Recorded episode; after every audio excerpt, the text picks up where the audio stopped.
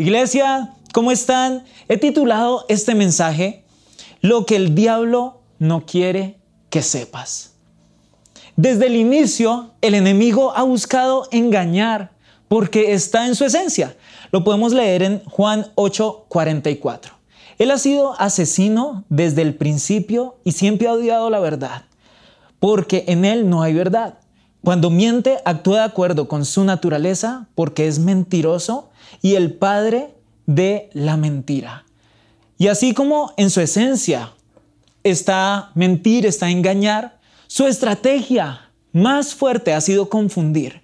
En primera de Juan 2:22 podemos leer, ¿y quién es un mentiroso? El que dice que Jesús no es el Cristo. El que niega al Padre y al Hijo es un anticristo. En otras traducciones dice, es el anticristo.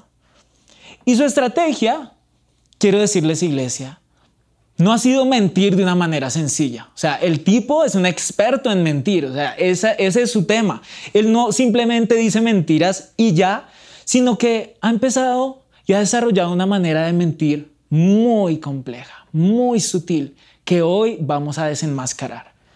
Quiero que leamos cómo él engañó a Adán y a Eva. Eso no es algo, ahorita no es algo nuevo, el tipo no innova, lo viene haciendo desde hace mucho, y quiero que lo leamos en la historia de Adán y Eva.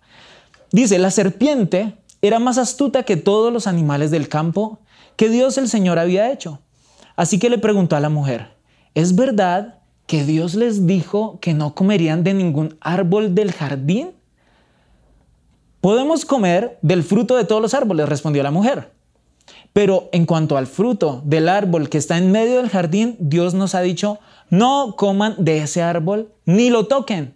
De lo contrario, morirán. Pero la serpiente le dijo a la mujer, no es cierto, si ven ahí empieza, no van a morir.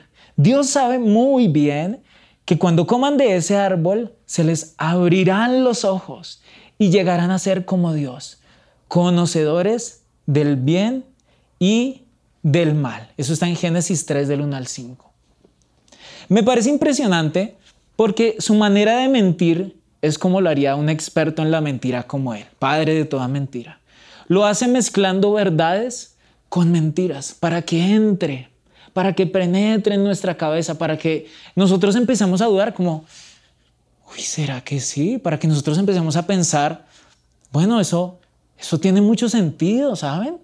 Eso como que, como que parece verdad y de esa manera empieza a penetrar. Así lo hizo con Adán y Eva. Así también intentó hacerlo con Jesús en el desierto. Pueden leer eh, ese relato en Mateo 4 del 3 al 10. Y cuando estaba Jesús en el desierto y fue tentado por por el enemigo, el enemigo empezaba a decirle incluso parte de las escrituras. Pero Jesús siempre tuvo su posición firme. Siempre le decía, escrito está porque escrito está. Pero el enemigo de una manera muy sutil le mezclaba verdades con mentiras, verdades con mentiras, y de esa manera quería penetrar a su mente y quería llegar hasta su corazón. El enemigo es muy consciente que no puede ocultarnos a nosotros la verdad. Esta es nuestra verdad. Y Él no nos la puede ocultar porque la tenemos en nuestras manos. Aquí está. Pero Él, si es muy consciente que va a lograr engañarnos, si hace que entendamos mal la verdad, si hace que la interpretemos de manera equivocada, porque más peligroso que una mentira es una verdad a medias. Y esa es su estrategia de guerra, disfrazar esas mentiras en verdad que parezcan algo que tiene sentido, que parezcan algo que encaja, que parezca algo que cuadra. Escoger una mentira y ponerla bonita, ¿no es cierto? Que parece que todo tiene sentido y de esa manera nos da esas verdades a medias, esas, esas mentiras disfrazadas y que pueden llegar a nuestra mente e incluso hasta nuestro corazón. Si el enemigo tuviera una universidad, se los aseguro que una de sus materias más importantes sería esta, descontextualización de versículos bíblicos 1, 2 y 3, cada una con una énfasis diferente. Porque quiero decirles, el enemigo ha logrado usar de una manera muy sucia la palabra de Dios como un caballo de Troya para usar destrucción. Es impresionante, pero el enemigo ha usado todo lo que el Señor ha creado para traer destrucción a su pueblo. Lo ha hecho con la música, lo ha hecho con el sexo y ahora también lo está haciendo con la palabra de Dios. Y está usando verdades que están aquí para entrar y poner mentiras, para descontextualizar versículos y entrar y traer muchísima, muchísima destrucción. Una verdad a medias, una mentira de estas disfrazadas que yo les digo, es una cosa pequeña, aparentemente insignificante, pero que puede causar un gran problema. No sé si a ustedes les ha pasado que se les meta una piedrita pequeñita en el zapato. Eso le arruina a uno toda la tarde, le toca uno quitarse el zapato, voltearlo a ver si sale la piedrita. No sé si les ha pasado de pronto el mugre o la pestaña en el ojo. Y es una cosa tan chiquita, pero que crea un malestar tan grande. Y no sé si tal vez les ha pasado la etiqueta en la ropa que le fastidia a uno. Y es como, oh, quiero decirles, algo tan chiquito puede crear un malestar muy grande. Y una verdad a medias es tan sutil como estos ejemplos que les acabo de mencionar. Puede parecer algo muy pequeño, pero que causa un gran, un gran problema. Por eso hoy he querido traerles las cinco verdades a medias que siento que el enemigo está usando en este momento como sus favoritas. Entonces tenemos que tener claro, la estrategia del enemigo no es simplemente mentir. Simplemente les voy a mentir. No porque lo vamos a, a pillar muy fácil. Lo vamos a encontrar muy fácil, vamos a cogerlo en su mentira muy fácil. Entonces él dijo, bueno, vamos a llevarlo al siguiente nivel y vamos a coger una mentira y la vamos a disfrazar. Y quiero hoy coger esas cinco verdades a medias que creo que son las que él más está usando en estos tiempos y quiero desenmascararlas. Así que vamos a ir por la primera de ellas y para ejemplificarlo quise traerles aquí unas medias muy hermosas para que cada vez que usted se ponga una media, usted se acuerde que el enemigo busca engañarlo y que usted no va a caer en su trampa. Así que vamos a hablar de la primera verdad a medias. La primera verdad a medias que les quiero comentar hoy dice así, abro comillas. Los milagros sí son verdad, pero son cosa del pasado. Es impresionante que el enemigo nos dice, sí, sí, los milagros sí, sí son verdad, pero ya no pasan. Sí son verdad, pero ya no ocurre. Eso es algo que, que dejó de pasar. Sí, y quiero, quiero que tengan mucho cuidado, porque tal vez esta verdad a medias es una, es una mentira que puede entrar en la cabeza de alguien que está esperando la respuesta a su oración.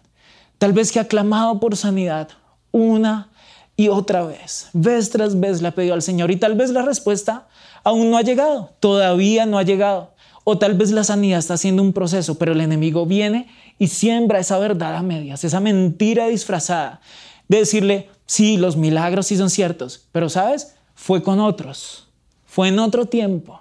Así que vota y renuncia a tus esperanzas, vota y renuncia a esperar que el Señor venga a actuar con una sanidad física en tu vida.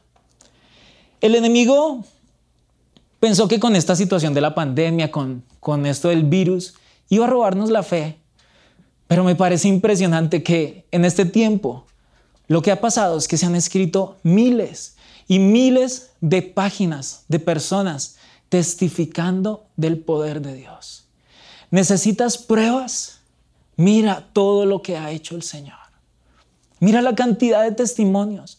Porque en la peor situación que tal vez podemos estar viviendo en los últimos tiempos como humanidad, el Señor ha escrito miles y miles de páginas de lo que su poder sanador puede hacer.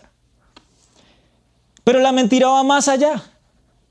La mentira acerca de los milagros y de los, prodigios y de las sanidades va a que el enemigo quiere que nosotros malinterpretemos el poder de Dios o que, que lo entendamos de una manera limitada.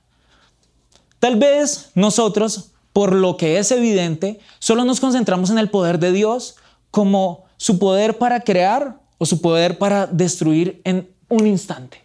Sí, ese es nuestro Dios. Él puede crear o destruir en un instante. Y eso es lo que nosotros podemos ver. Pero hoy quiero decirles, hay más poder de Dios que solo eso.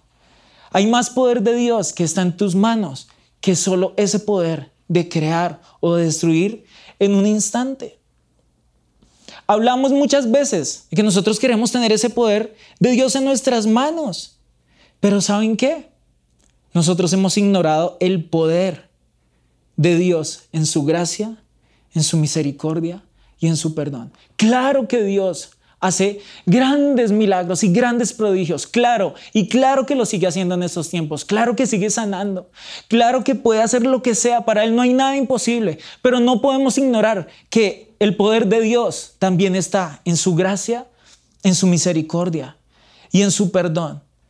¿Qué más milagroso y qué más prodigioso que darle gracia, que darle misericordia o que darle perdón a alguien que te haya hecho daño?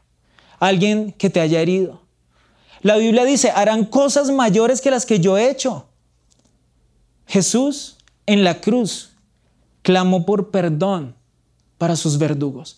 Y yo te pregunto hoy, ¿estás haciendo cosas mayores que eso? Si quieres el poder de Dios en tus manos, no lo limites a sanidades, no lo limites a, esos grandes milagros que claro que ocurren, que claro que van a ocurrir a través de tus manos, pero no te quedes allí. Da un paso más. Ve por la gracia, por el perdón y la misericordia de Dios. Jesús, antes de morir estando con los discípulos, les dijo, les digo la verdad, todo el que crea en mí hará las mismas obras que yo he hecho y aún mayores, porque voy a estar con el Padre. Pueden pedir cualquier cosa en mi nombre y yo lo haré para que el Hijo le dé gloria al Padre. Es cierto, pídanme cualquier cosa en mi nombre y yo la haré. Eso estaba en Juan 14, 12. Y ahora quiero que leamos qué dice Jesús después de haber resucitado en Marcos 16. Estas señales seguirán a todos los que creen. En mi nombre echarán fuera demonios, hablarán nuevas lenguas, tomarán serpientes en las manos y aunque beban cosa mortífera no les hará daño. Sobre los enfermos pondrán sus manos y ellos sanarán. Es impresionante ver todo lo que el Señor dice que nosotros vamos a llegar a hacer. Pero muchos nos hemos quedado simplemente con que vamos a echar fuera demonios, hablaremos nuevas lenguas, tomaremos serpientes en las manos, eh, cosa mortífera tomaremos y no nos hará daño, y pondremos las manos sobre los enfermos y sanarán. Y claro que son verdad. Y claro que van a ocurrir. Y claro que pueden ocurrir a través tuyo, porque en ti está el poder para hacer estos milagros. Pero te digo, ¿quieres añadir más poder en tus manos? ¿Quieres ser consciente de la totalidad del poder de Dios? ¿Quieres hacer un milagro? Perdona. ¿Quieres hacer un milagro? Da una nueva oportunidad a alguien. ¿Quieres hacer un milagro? Haz un borrón y cuenta nueva por alguien que te haya herido. Ese también es el reino de Dios manifestándose en la tierra. La prueba de lo que les estoy diciendo, de que el enemigo ignora o quiere que ignoremos esta parte del poder de Dios, es que Jesús, estando en la cruz, yo imagino que el enemigo estaba pendiente, pilas, porque donde empiecen a haber ángeles o algo así tenemos que reaccionar porque van a venir a bajarlo de la cruz. Pilas porque él seguro va usar todo su poder para bajarse de allí. Pero saben, él ignoró que mientras él estaba pendiente del poder destructor o del poder creador de nuestro Dios, ignoró el poder de Dios cuando estaba esparciendo perdón sobre la humanidad. Y cuando él estaba esperando que Jesús se bajara de la cruz, Jesús eligió quedarse allí y esparcir perdón. Así que haz lo mismo. Entiende el poder de Dios en toda su totalidad. Esta es la primera verdad a medias que el enemigo nos está hablando. Ahora quiero que vayamos a la segunda verdad a medias que hemos identificado del enemigo. Pongámoslas así en el mismo orden para que se vea más bonito. Eso, eso, más por aquí. Y la segunda verdad a medias que yo les quiero hablar hoy es, abro comillas, recibe la gracia, la gracia de Dios y vive después como se te dé la gana. En Efesios 2 del 8 al 9 dice, porque por gracia ustedes han sido salvados mediante la fe. Esto no procede de ustedes, sino que es el regalo de Dios, no por obras, para que nadie se jacte. Uno de los conceptos equivocados más peligrosos que puede llegar a nuestra cabeza es la mala interpretación de la gracia de Dios. Es llegar a entender que la gracia de Dios fue derramada sobre nosotros para vivir una vida que desagrada al dador de la gracia. ¿Tiene sentido? No, no tiene sentido. Pero muchas veces lo hemos entendido así. Hemos malinterpretado la gracia. Este pensamiento o esta verdad a medias se puede clavar en nuestro corazón y puede traer muchísima destrucción. Y así lo ha hecho. Ha traído muchísima destrucción en muchísimas personas. E incluso algunos se han terminado alejando de Dios. Quiero que leamos Romanos 6:15. Dice, ahora bien, eso significa que podemos seguir pecando porque la gracia de Dios no nos ha liberado de la ley. Claro que no. Perdón, ¿eso significa que podemos seguir pecando porque la gracia de Dios nos ha liberado de la ley? Claro que no. ¿No se dan cuenta de que uno se convierte en esclavo de todo lo que decide obedecer? Uno puede ser esclavo del pecado, lo cual lleva a la muerte, o puede decidir obedecer a Dios, lo cual lleva a una vida recta. Y en Tito 2, 11 al 12 dice, pues la gracia de Dios ya ha sido revelada, la cual trae salvación a todas las personas. Y se nos instruye a que nos apartemos de la vida mundana y de los placeres pecaminosos. En este mundo maligno debemos vivir con sabiduría, justicia y devoción a Dios. Es súper contradictorio pensar que la gracia nos libra de la esclavitud del pecado para volver a esclavizarnos a ese pecado del cual se nos liberó. Es como si Jesús viniera y pagara la fianza para que salieras de la cárcel y tú sales de la cárcel, salí de la cárcel y vuelvo a entrar a la celda otra vez. Es como si Jesús te sacara de la cárcel para que pusieras un paso afuera y te devolvieras otra vez a la celda. No tiene sentido, no tiene sentido alguno. Quiero decirles algo, el Señor nos regaló y nos dio de su gracia para que vivamos una vida que se jacte de todo lo que Jesús hizo por cada uno de nosotros. Me encanta pensar de esta manera. Intentemos vivir siempre una vida digna del precio que se pagó por cada uno de nosotros. Sé que lo he dicho antes, sé que esta frase ya la he dicho antes, pero yo quiero que la guardemos en nuestro corazón. Intentemos vivir siempre una vida digna del precio que se pagó por nosotros. Y la gracia, entonces vivir en la gracia y agradar al dador de la gracia me dice que no me voy a equivocar. No, claro que sí. Claro que sí nos vamos a equivocar. Pero la vida de un hijo de Dios que entiende bien la gracia es como un, como un conductor experto en muchas de nuestras ciudades.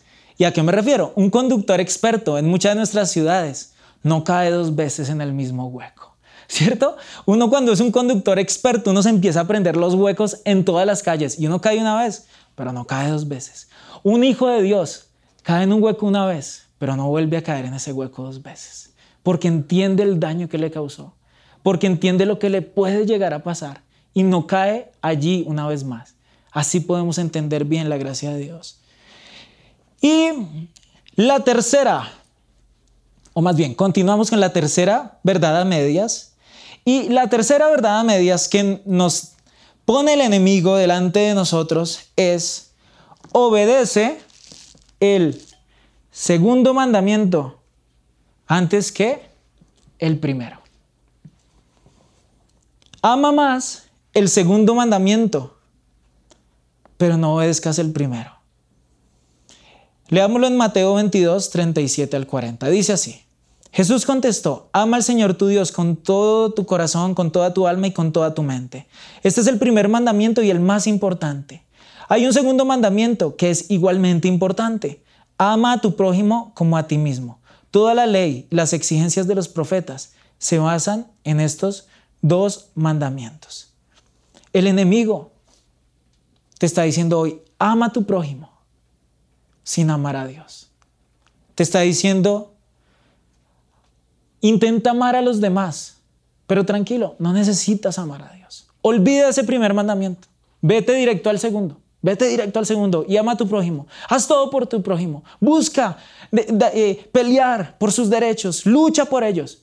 Y olvídate de Dios. Eso es lo que el enemigo nos está diciendo. Esa es la, la verdad a medias más sucia que él puede usar. ¿Saben por qué? Porque no puedes amar al prójimo si realmente no amas a Dios.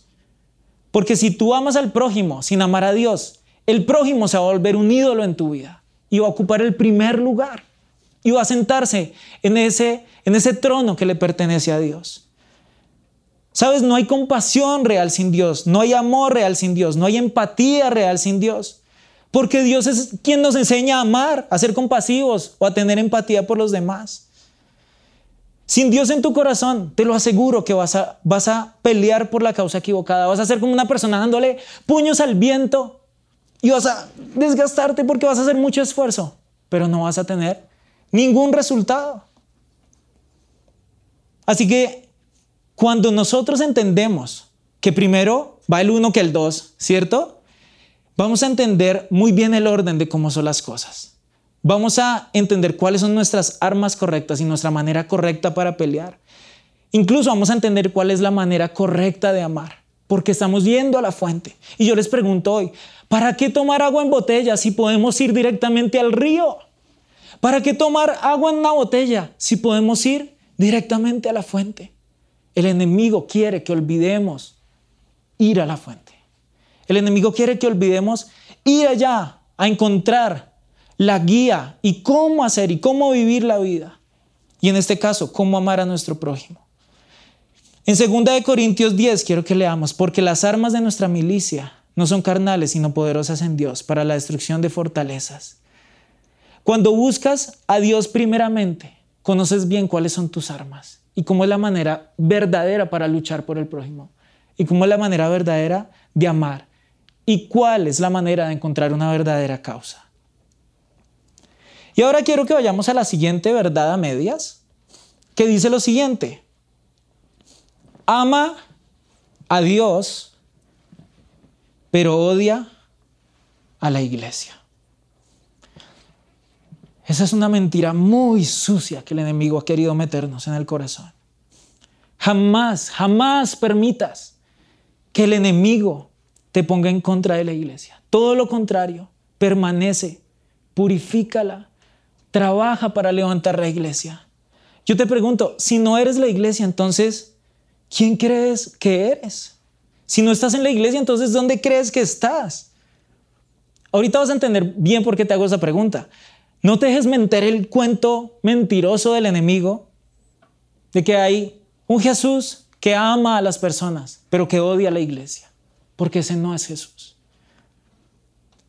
Tal vez el enemigo ha hecho que malinterpretes el término iglesia, porque no puedes amar a Dios y odiar a la iglesia. Es como si alguien me dijera a mí, oye, es que usted me cae súper bien, pero su esposa, verdad, es que no me la paso. Si alguien me dice eso, realmente tampoco me ama a mí. Así que si yo digo, yo amo a Dios, pero es que la iglesia de verdad, es que no puedo con la iglesia, amigo o amiga, no estás amando a Dios tampoco. Porque yo no puedo odiar algo que Dios ama con tanta pasión. Tal vez esa afirmación lo que está mostrando es que tal vez hay resentimientos, tal vez hay dolor, tal vez hay argumentos, Tal vez hay cosas por perdonar en el corazón. Y eso es muy diferente. En Romanos, eh, perdón, en Efesios 5, 28, dice, pues un hombre que ama a su esposa en realidad demuestra que se ama a sí mismo. Nadie odia su propio cuerpo, sino que lo alimenta y lo cuida tal como Cristo lo hace por la iglesia. Y nosotros somos miembros de su cuerpo. En Romanos 12, 4 dice, así como nuestro cuerpo tiene muchas partes y cada parte tiene una función específica, el cuerpo de Cristo también. Nosotros somos las diversas partes de un solo cuerpo y nos pertenecemos unos a otros. Quiero decirte algo, si dices que odias la iglesia, según estos versículos, estás odiando a ese prójimo que dices amar o defender tanto. Así que ven, no tiene mucho sentido ya. Ven cómo el enemigo trabaja torciendo la verdad, disfrazándola o, cogiendo esa mentira y disfrazándola de verdad. Porque por más que lo intentes, no podrás nunca separarte de la iglesia. Porque cuando decidiste seguir a Jesús, decidiste ser iglesia de Dios por la eternidad. Porque tú dices iglesia como si fuera algo externo, pero tú y yo somos la iglesia. Y si decidiste seguir a Jesús, jamás te vas a poder separar de eso. En Lucas 11, 17 dice, les dijo, todo reino dividido contra sí mismo quedará asolado y una casa dividida contra sí misma se derrumbará. Así que aquí puedes aplicar lo que vimos en la primera verdad a medias. Perdona, da una nueva oportunidad, haz un borrón y cuenta nueva, pero edifica la iglesia, nunca busques dividirla. Recuerda que tu lucha no es contra seres humanos, nuestra lucha es contra, no es contra carne ni sangre. Tenemos que luchar la batalla en el ámbito espiritual. Esos son nuestros verdaderos enemigos. Y este punto quiero acabarlo con esto. Quiero decirte, Dios no construye su iglesia nombrando jueces. Dios construye su iglesia llamando seguidores, porque ya hay un juez. Un juez que, que juzga con rectitud. Y ese juez no somos ninguno de nosotros. Dios te llamó a ti como su seguidor, no como juez, para que estés juzgando todo lo que ves. No te dejes engañar por el enemigo. Y la última verdad a medias que quiero que veamos el día de hoy es, usa tu voz. Sí, suena chévere. Usa tu voz, pero darle rienda suelta a tu lengua. Usa tu voz y dale rienda suelta a tu lengua. Escuchamos frases que dicen, haz oír tu voz, tu voz tiene valor, di lo que piensas. Y sí, sí, pues son afirmaciones ciertas, son afirmaciones válidas, pero el enemigo está buscando que usemos nuestra voz en la forma equivocada para restarle importancia a nuestras palabras. En Santiago 3.8 leemos, pero nadie puede domar la lengua es maligna e incansable, llena de veneno mortal. A veces alaba a nuestro Señor y Padre y otras veces maldice a quienes Dios creó a su propia imagen. Y así la bendición y la maldición salen de la misma boca. Sin duda, hermanos míos, esto no está bien. Y en Proverbios 18, 21 leemos, la, la lengua, la, luenga, la lengua puede traer vida o muerte. Los que hablan mucho cosecharán las consecuencias. Hoy en día vemos que estamos vendiendo nuestra voz a cambio de popularidad. Hablando por hablar, estando en desacuerdo con todo, porque sí, porque no, porque se pararon, porque se sentaron, porque dieron un paso para adelante, porque dieron un paso para atrás, porque invirtieron eso acá, porque no invirtieron eso allá. Todo nos parece mal y hablamos por hablar. Y eso ha hecho que nuestra palabra pierda valor. Criticar se volvió la forma más barata y a la vez más efectiva para ganar popularidad en estos tiempos. ¿Y qué hay detrás de esto, iglesia? Es el engaño de la fama y el engaño de las riquezas que el enemigo pone enfrente de nuestras narices. El enemigo conoce muy bien el poder que hay en tu voz, el poder que hay en tus palabras, porque el poder creador de la voz de Dios está en nuestras palabras. Dios creó todo lo que vemos con su voz. Y ese mismo poder está en nuestra boca. No vendas tan barata tu voz. No dejes que ella pierda valor. ¿Sabes? Te digo esto, no opines, declara. No critiques, declara. No hables bobadas por hablar, declara. Declara promesas, declara la palabra de Dios, declara lo que no es como si fueras, como si fuera. Y el enemigo también ha querido que usemos nuestra voz para que le hagamos a Dios la pregunta incorrecta. Para que le preguntemos a Dios todo el tiempo, ¿por qué? Y desde pequeñitos somos expertos en decir por qué, por qué, por qué, por qué. Y buscamos razones, buscamos explicaciones. Y el enemigo quiere eso. El enemigo quiere que vayamos a Dios y solamente le preguntemos, ¿por qué? Como si quisiéramos que en algún momento Dios nos dijera, porque soy malo, porque te odio, porque te quiero ver mal. Ven lo, la cantidad de suciedad, la cantidad de infierno, la cantidad de oscuridad que hay detrás de esa pregunta. Porque si cambias la pregunta, cambiará tu perspectiva de todo. Así que yo te digo hoy y te invito a que cambies la pregunta y no andes preguntándole a Dios por qué, sino que le preguntes, ¿Para qué? Cuando tú cambias esa pregunta, cambiará tu perspectiva de todo. Porque Dios no está aquí para darnos explicaciones a nadie. No está aquí para respondernos, sí, lo que pasa es que imagina. No, pero sí Dios te va a responder siempre, ¿para qué? Porque nuestro Dios es un Dios de propósitos. Es un Dios que hace caminos donde no los hay. Él nos entregó el por qué cuando nos dio libre albedrío. ¿Por qué? Cada uno decidimos el por qué. Pero el para qué, nadie jamás se lo podrá arrebatar a Dios. Y esto quiero leerles lo que dice el Dios de los propósitos en Jeremías 29:11.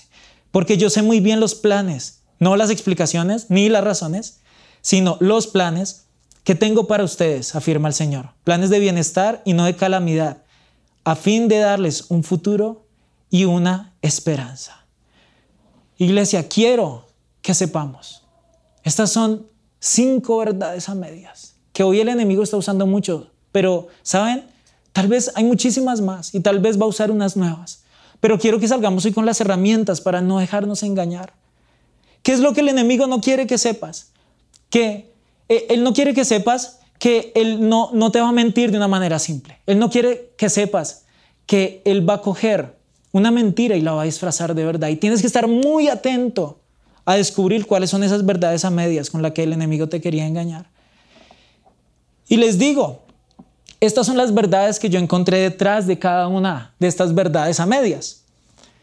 La primera que nos decía, sí, los milagros, sí, los milagros son verdad. Tal vez sí fueron ciertos, pero es que son cosa del pasado. Esa, esperen, voy a dejar esto acá. Tal vez nos dijeron, sí, sí, esas, esos, esos milagros ocurrieron, pero ya no van a ocurrir más entiende mal el poder de Dios. Tal vez después nos dijo el enemigo, sí, puedes usar la gracia, puedes usar esa gracia inmerecida que Dios te regaló para vivir la vida que se te dé la gana. Tal vez puedes usar también mal los mandamientos y entenderlos mal y amar más el segundo mandamiento que el primero.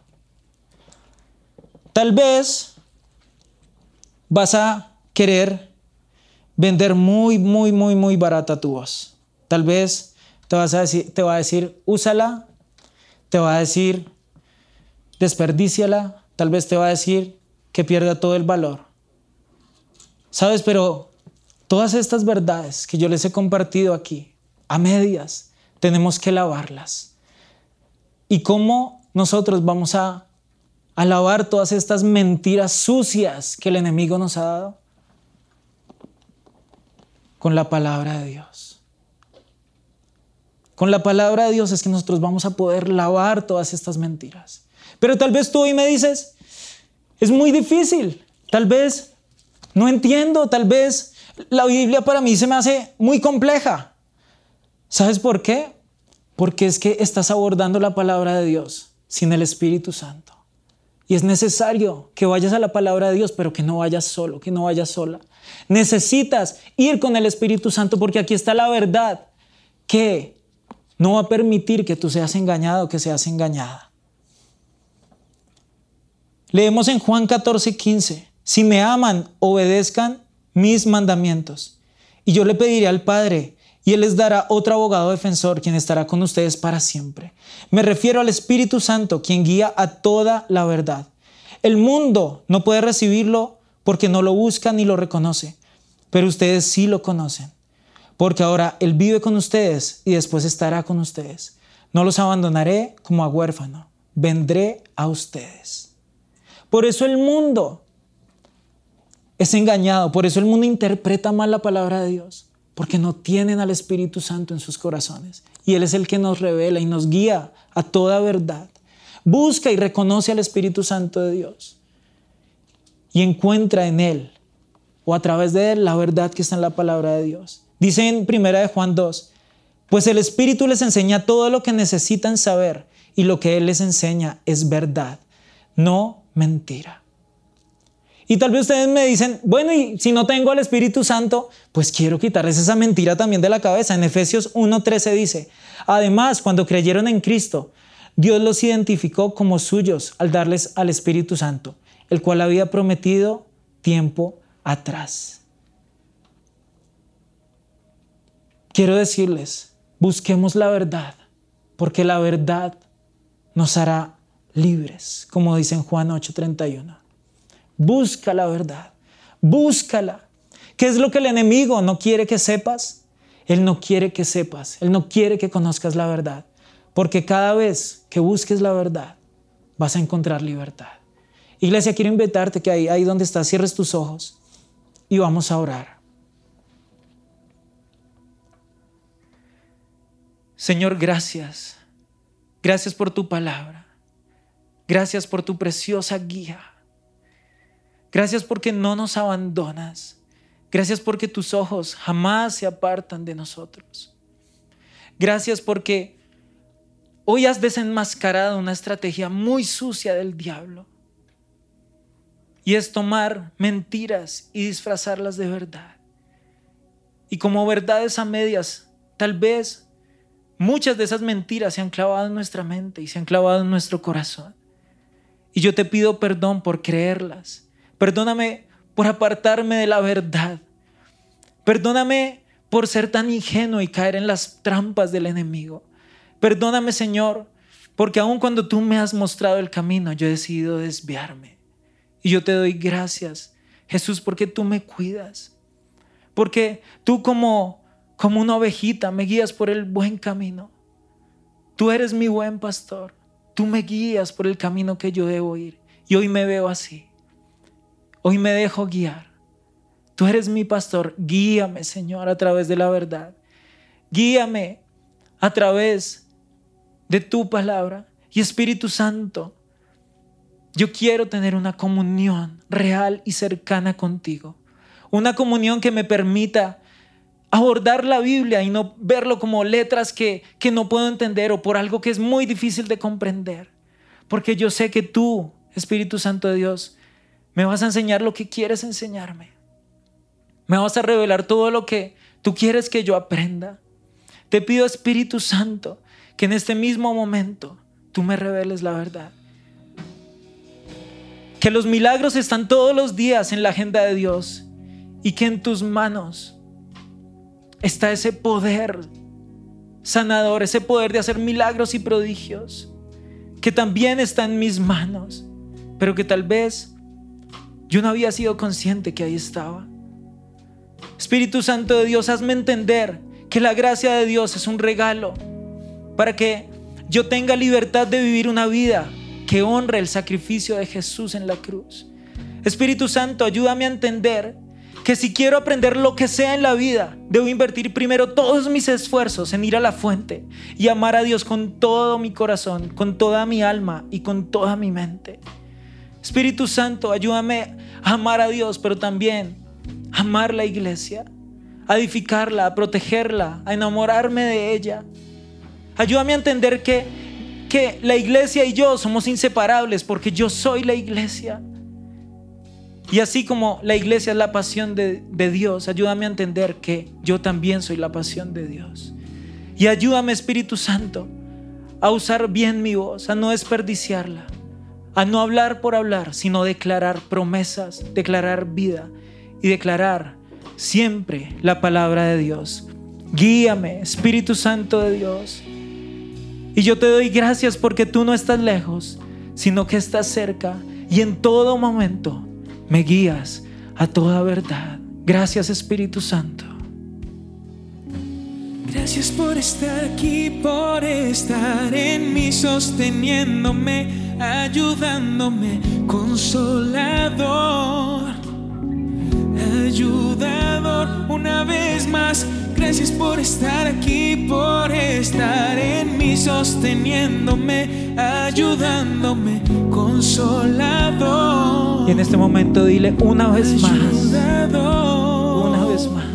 Una vez más. Aquí está el Espíritu Santo. Una vez más tú.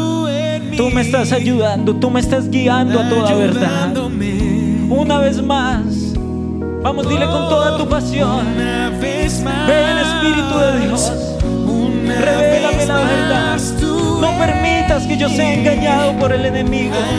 No permitas que el enemigo siembre estas mentiras en mi corazón. Porque aquí está el Espíritu Santo de Dios.